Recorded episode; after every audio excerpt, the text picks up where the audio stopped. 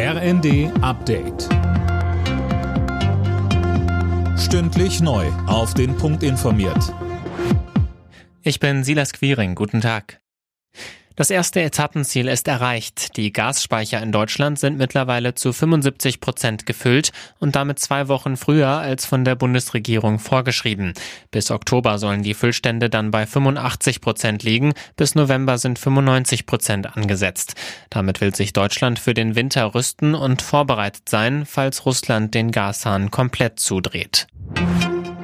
In Afghanistan verbliebene Ortskräfte sollen bald die Möglichkeit bekommen, nach Deutschland zu kommen. Das hat Bundesinnenministerin Faeser in der Bild am Sonntag angekündigt. Anna Löwer mit den Einzelheiten. Bisher wurden mehr als 15.700 afghanische Ortskräfte und Angehörige nach Deutschland geholt, so die Innenministerin. Das größte Problem werde jetzt sein, besonders bedrohte Menschen aus Afghanistan rauszubekommen, aber wir lassen sie nicht zurück, so Faeser.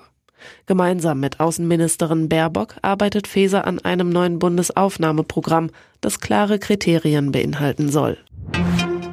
Starautor Salman Rushdie scheint es nach der Messerattacke auf ihn etwas besser zu gehen. Medienberichten zufolge soll er nicht mehr künstlich beatmet werden und bereits wieder sprechen können. Sein Angreifer hat unterdessen vor einem Gericht in New York auf nicht schuldig plädiert. Im Topspiel der Bundesliga treffen heute der FC Bayern und der VfL Wolfsburg aufeinander. Dabei gibt's für die Münchner ein Wiedersehen mit ihrem ehemaligen Coach. Nico Kovac trainiert seit diesem Sommer den VfL. Anstoß ist 17.30 Uhr. Am Nachmittag muss Union Berlin außerdem in Mainz ran. Alle Nachrichten auf rnd.de